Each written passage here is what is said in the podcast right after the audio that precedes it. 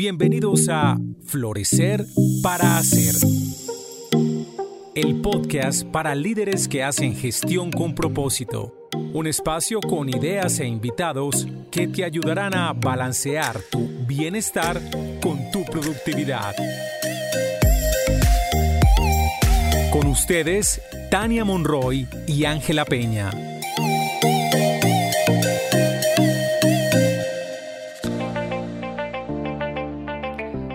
Doy la bienvenida a nuestro segundo capítulo de Florecer para Ser. Estamos de nuevo aquí con Tania Monroy, yo soy Ángela Peña y hoy hablaremos sobre cómo ser líder se trata también de cuidar a otros. Muchas veces nos han dicho, y yo creo que ya en las organizaciones está sabido, por lo menos en muchas capacitaciones, nos dicen que el liderazgo implica servicio.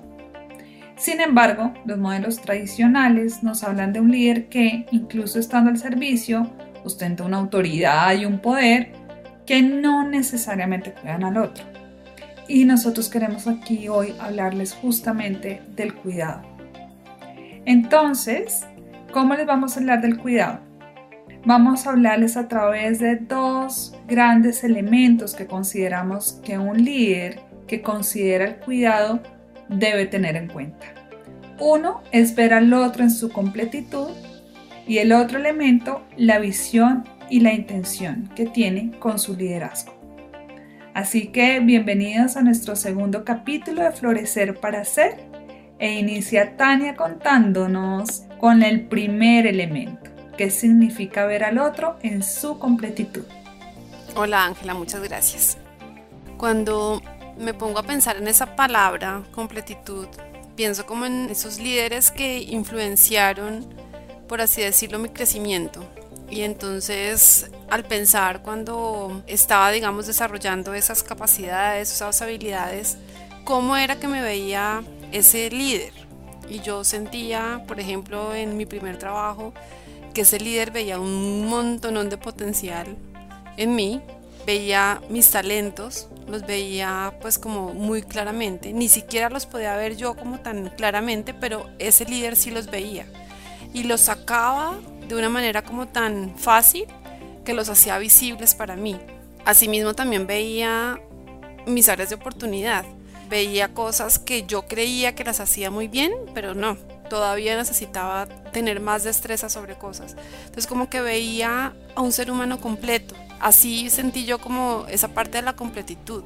Había una relación siempre como de apoyo, porque sentía que cuando uno la embarraba cometía algún error, había la posibilidad como de dialogar o de contarle las cosas que estaban sucediendo y no se recibía un juicio ni tampoco se recibía culpabilidad, sino lo que se recibía era una perspectiva y como un aprendizaje y como una manera de resolver las cosas y sentías ese apoyo de ese líder.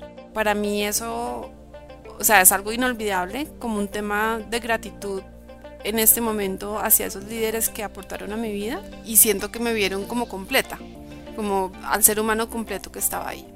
Sabes que yo tengo una experiencia similar cuando pienso en aquellos líderes que me vieron completa y como la importancia de eso en términos de cuidado y uno de esos fue como mi segundo jefe. Yo cometí una bestialidad, una embarrada tenaz. Yo dije, no, hasta acá, hasta acá llegué. Y este hombre confió en mí y me dio un respaldo que hizo que, y creo que aquí la palabra clave es confianza, que hizo que yo me esforzara al máximo y que nunca más volviera, o sea, aprendí la lección, que nunca más volví a cometer un error semejante, pero sobre todo creo que hizo que sacara lo mejor, lo mejor, lo mejor de mí y me generó mucha lealtad y mucho compromiso hacia lo que estaba haciendo. Entonces entiendo de eso que estás hablando, Tania, me encanta, porque yo también lo he vivido así, la importancia de que los vean completicos y que ante los errores no reaccionen de manera autoritaria. Sí, para mí fue, pues, digamos, son personas a las que miro hacia el pasado con mucha gratitud y creo que parte como de los talentos y de habilidades que uno desarrolla, pues son gracias a eso. O sea, se vuelven muy conscientes porque hubo un proceso para que uno las volviera conscientes y fueran destrezas que se podían desarrollar. Entonces, Creo que es un liderazgo, ver al ser humano completo genera crecimiento en el otro y además agradecimiento.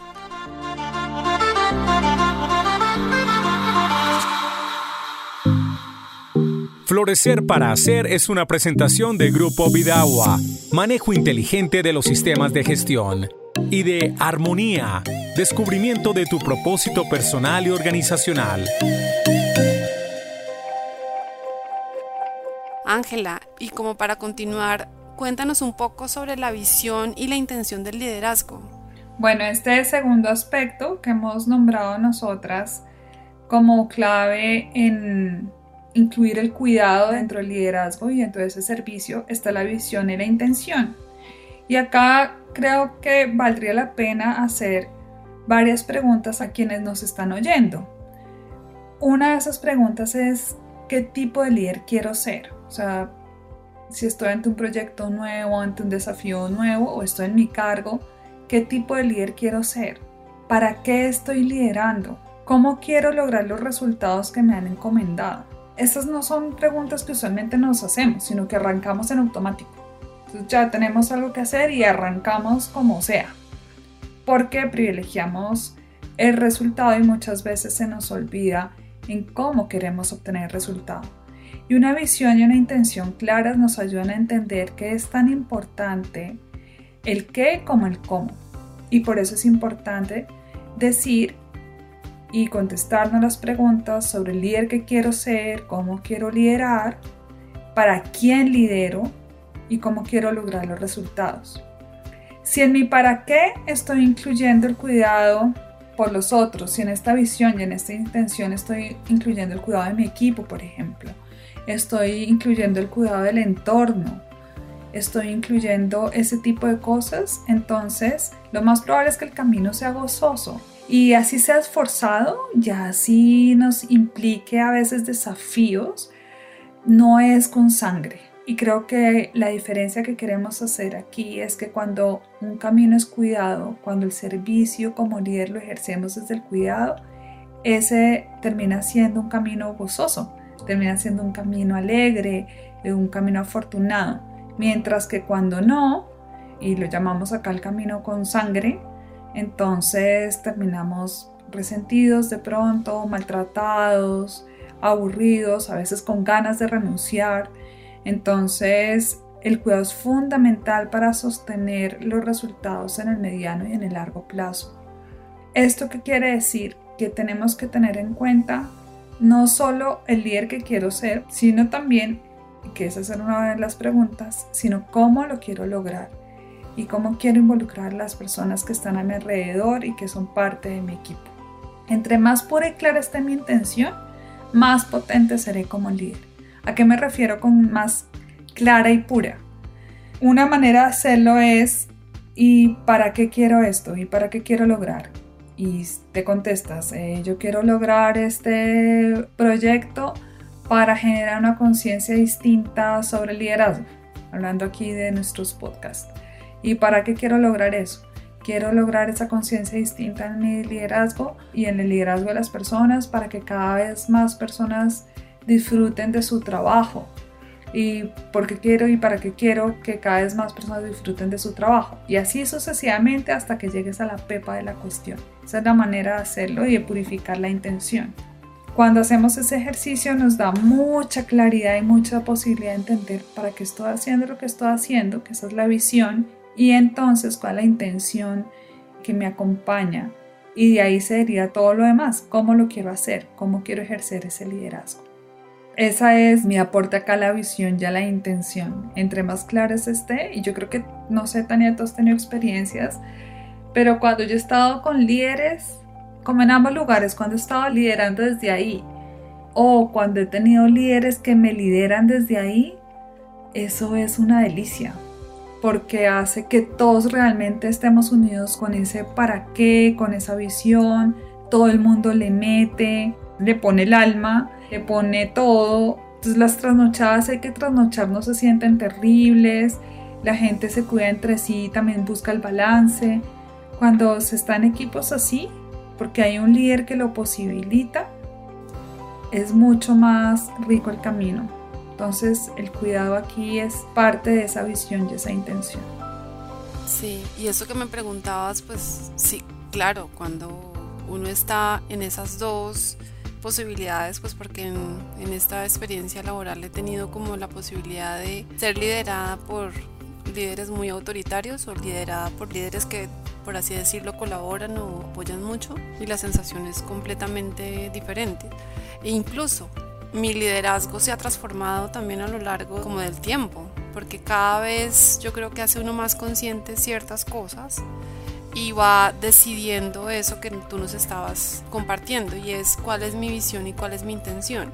Muy probablemente cuando uno va arrancando su vida laboral o bueno, cuando ejerce su liderazgo por primera vez, no tiene tan clara esa visión, esa intención, simplemente como que piensa en el resultado que debe conseguir y se le mide, pero a veces el camino le va mostrando que hay cosas que sí funcionan y otras que no. Entonces uno mismo va entendiendo, aquí de pronto no generé ese cómo que yo quería, aquí de pronto se me fue la mano. Entonces uno mismo va como midiendo y entendiendo cómo liderar a otros, cómo cuidar a otros, cómo ser un líder colaborativo, apoyador.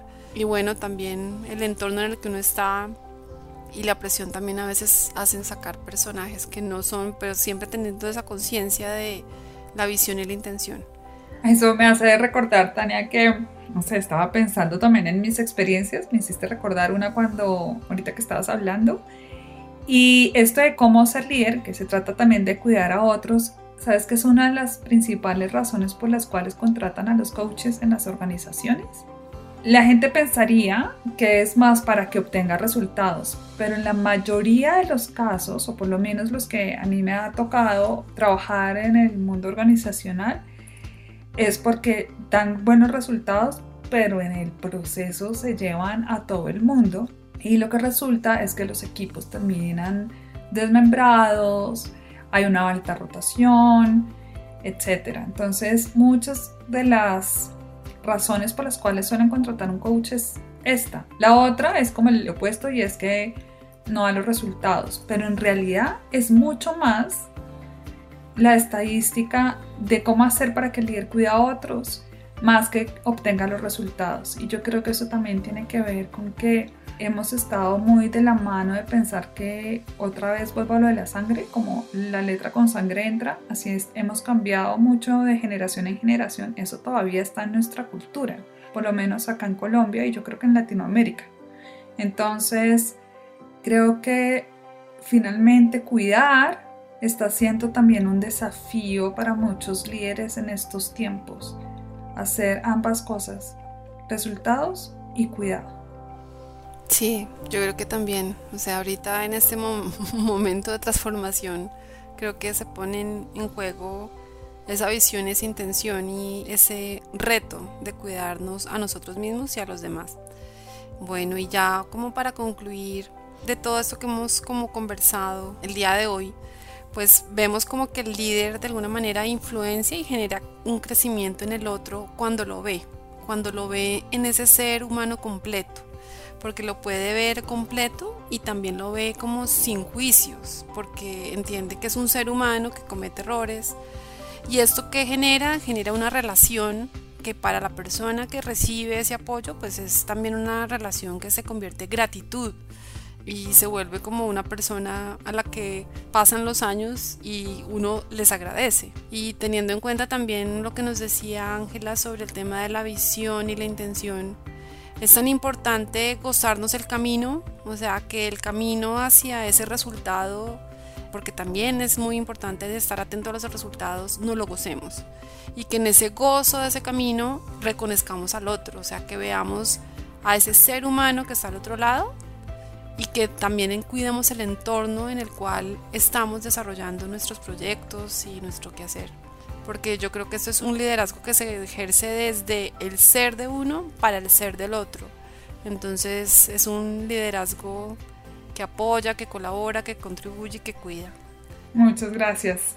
Nos vemos en un próximo episodio de Florecer para Ser.